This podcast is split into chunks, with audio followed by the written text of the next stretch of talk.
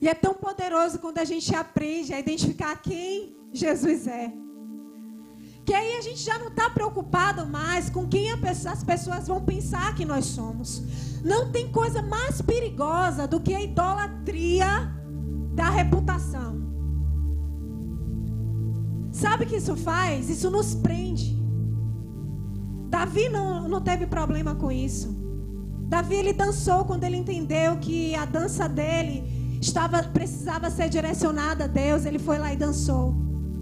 E ele não estava preocupado com a reputação dele. Mas às vezes a gente, se, a gente se preocupa com a nossa reputação. O que é que vão dizer de nós? O que é que vão pensar a respeito de quem eu sou? E a gente se prende muito nisso e a gente perde muitas coisas. Porque a gente está preocupado com a nossa reputação. A Bíblia vai dizer que naquela época muitos creram em Jesus, mas eles não assumiram a sua fé em Jesus, porque eles estavam mais preocupados com a glória dos homens do que com a glória de Deus. E a gente precisa voltar à nossa origem.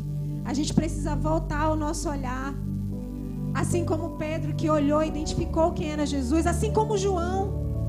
Jesus, pense, João não estava preocupado com a reputação dele. Muita gente perguntando se, se João era o Cristo e ele sabia exatamente quem ele era. Ele era aquele que ia preparar o caminho. E ele o tempo todo falou isso. Então, quando os discípulos viram de João, viram que Jesus estava batizando, eles vão correndo para João falar: Olha, eles estão batizando. Ou ele está, aquele que, você, que estava com você no Jordão está agora batizando. E João olha para eles e fala assim: Olha, eu já tinha dito que eu não era o Cristo. Eu já tinha dito que eu só vim preparar o caminho. João faz com que eles entendam exatamente qual era o lugar dele e qual era o lugar do Cristo e quem era o Cristo. E às vezes a gente se perde tanto em mostrar quem nós somos, em mostrar quão bom nós somos, quão justo nós somos, que a gente se perde de quem Ele é, de mostrar quem o Senhor Jesus é.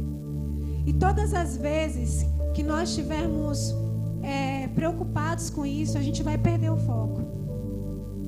Então que a nossa, na nossa caminhada, como filhos, a gente se preocupe em ouvir o chamado do nosso Pai, mesmo na nossa pequena força.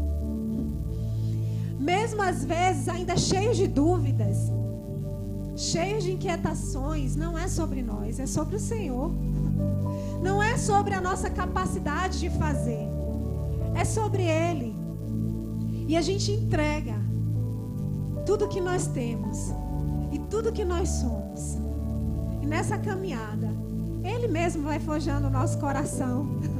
Ele mesmo vai tapando as arestas. Ele mesmo vai visitando os lugares do nosso coração que precisam ser visitados. Enquanto nós obedecemos. A palavra para ide fazer discípulos no original não é ide. No original é indo. Indo fazer discípulos. Então eu entendo que é nessa caminhada, mesmo ali ainda talvez com uma igreja de Esmirna, né? Com tão pequena força, a gente vai, a gente obedece, a gente caminha. A gente não está preocupado é, com as nossas crises, talvez existenciais. Porque todas as vezes que ela vem, a gente vai e se perde mesmo de nós mesmos. E se encontra nele, que dá certo. Vai dar certo. Se for dessa maneira. Então, chamado de Deus para essa noite é que a gente possa estar nesse lugar. Que a gente possa ser essa geração que não se preocupa com grandes holofotes, grandes estruturas. Com estruturas magníficas tem um pastor que ela, ele fala que nós fomos uma geração que a gente se preocupou tanto com, com fumaças, com jogos de luzes, que a gente se perdeu tanto nisso. Que a glória foi e a gente nem se apercebeu. A glória de Deus foi e a gente nem, nem notou. Porque a gente estava emergido só nisso. O nosso olhar estava nisso. Mas se nós fizermos o caminho inverso, se a gente resgatar esse lugar, primeiro, desse relacionamento com Ele, de buscar a glória dele. Então, a gente não vai mais se perder. Aqui pode botar a maior estrutura que nós tivermos. A gente pode chegar aos lugares mais longes possíveis. A gente pode ter a maior aparelhagem aqui. Isso já não. Isso vai ser só consequência. Isso vai ser só um resultado desse relacionamento primeiro com o Senhor.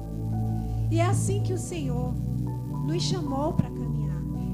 A Bíblia ela vai nos ensinar para concluir exemplos de pessoas que chegaram na sua pequena força.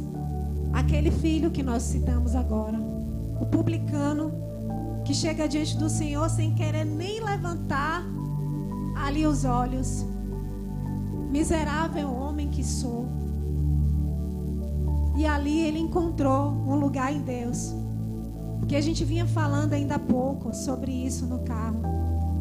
E a gente foi, veio falando que Deus, ele te, que Jesus ele teve paciência com todo tipo de gente, mas ele não teve paciência com fariseu, gente. Jesus ele não teve paciência com esse tipo de gente. Porque eles não têm estrutura, eles não buscam o arrependimento porque eles não se colocam no lugar de quem realmente pecou. Eles são sempre os certos. Eles são aqueles que estão dentro da igreja que é sempre dá o, o sempre dá o tom, né, da coisa. Eles são o dono do, ser, do sermão sempre. E às vezes Deus vai usar você para exortar alguém. Mas se não encontra um lugar nunca para ser discipulado por alguém, para ser orientado por alguém, para que alguém ore por mim, então alguma coisa está destoada daquilo que é o modelo de Deus. Então, essa é a palavra do Senhor para o nosso coração, que a gente possa encontrar em Deus esse lugar de filho que se volta para Ele, que se arrepende, que ouve o chamado dele e que não se limita na sua pequena força, mas que pode caminhar na força do Senhor. E a gente tem certeza que andando dessa maneira, a gente vai poder gerar para o Senhor muitos filhos e não abortar aquilo que é a missão que Ele colocou nas nossas mãos. Porque foi na pequena força dos discípulos que a multiplicação aconteceu nas mãos deles. A Bíblia vai dizer que Jesus entregou os, os pães nas mãos dos discípulos e disse: entrega ao povo. Então não foi nas mãos de Jesus, foi nas mãos dos discípulos, mesmo na pequena força deles. E que assim o Senhor faça na nossa vida. Amém? Glória a Deus. Amém.